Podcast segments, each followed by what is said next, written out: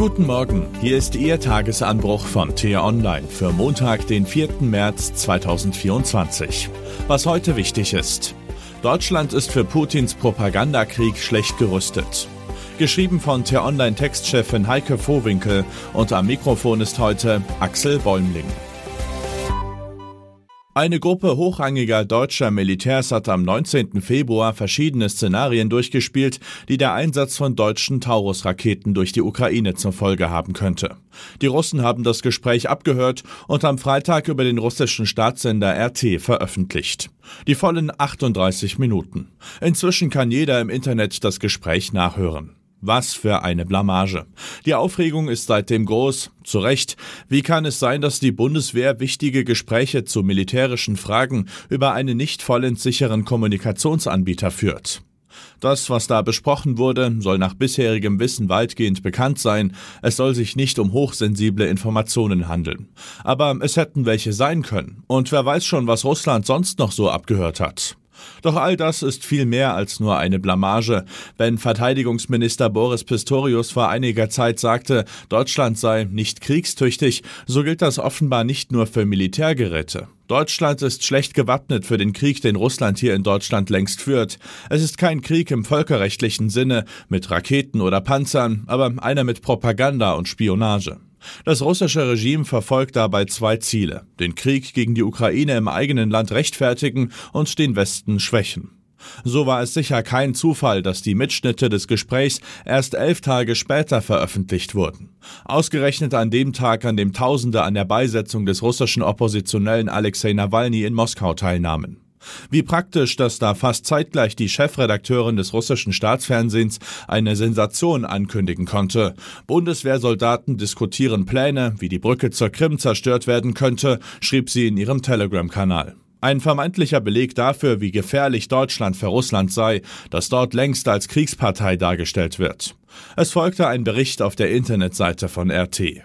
Natürlich wurde der russischen Bevölkerung nicht gesagt, dass es in dem Gespräch ausschließlich darum ging, was die Ukraine mit den Taurus-Raketen tun könnte und nicht etwa Deutschland.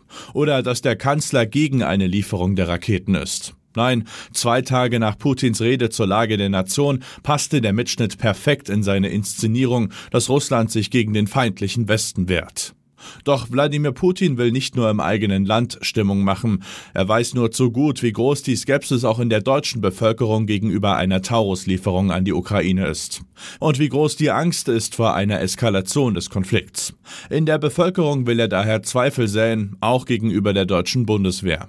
Dass ihm das bei einigen gelingt, zeigt ein Blick in die sozialen Medien, wo Politiker von AfD und Linken seine Propaganda bereitwillig aufgreifen und nun so tun, als hätte die Bundeswehr Kriegspläne geschmiedet. Spalten will der Kreml aber auch das westliche Bündnis. Der Zeitpunkt des Taurus-Leaks war dafür günstig gewählt. Am Ende einer Woche, in der der Kanzler zunächst der Taurus-Lieferung an die Ukraine eine Absage erteilt hatte und dabei auch noch Frankreich und Großbritannien düpierte. Er deutete nämlich an, dass deren Marschflugkörper eigenes Personal in der Ukraine bräuchten. In der kurz darauf über Bodentruppen von NATO-Mitgliedern in der Ukraine diskutiert wurde, weil der französische Präsident Emmanuel Macron diese ins Spiel gebracht hatte und in der sich daraufhin der Kanzler genötigt sah, seinerseits Bodentruppen auszuschließen. Kurzum, es war eine Woche, in der die beiden europäischen Regierungschefs viel dafür getan hatten, um zu demonstrieren, wie uneins das westliche Bündnis ohnehin schon ist. Die Leaks werden das Verhältnis sicherlich nicht verbessern.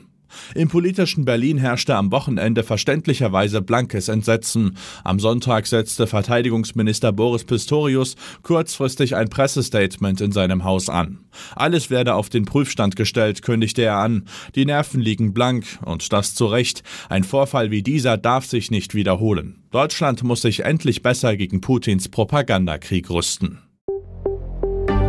Was heute wichtig ist. Heute will Klaus Wieselski in einer Pressekonferenz erklären, warum es zwischen seiner Gewerkschaft der Lokführer und der Deutschen Bahn noch immer keinen Tarifvertrag gibt. Wer schuld daran ist, laut Wieselski natürlich die Deutsche Bahn und wann, Sie ahnen es, wieder gestreikt wird. In Deutschland dürften heute einige sehr genau nach London schauen. Dort wird das britische Oberhaus über das umstrittene Gesetz zum Asylpakt mit Ruanda abstimmen, also eine auch hierzulande von einigen favorisierte Drittstaatenlösung. Die Tourismusbranche schaut optimistisch auf das Reisejahr 2024. Davon zeugt auch die weltweit größte Fachmesse der Reisewelt, die Internationale Tourismusbörse, kurz ITB. Sie startet am Abend mit 5500 Ausstellern aus 180 Ländern und Regionen in Berlin und geht bis Donnerstag. Gastland Oman hat eine spektakuläre Eröffnungsshow angekündigt. Das war der T-Online Tagesanbruch, produziert vom Podcast Radio Detektor FM. Immer um kurz nach sechs am Morgen zum Start in den Tag. Auch am Wochenende mit einer tiefgründigen Diskussion. Vielen Dank und Tschüss.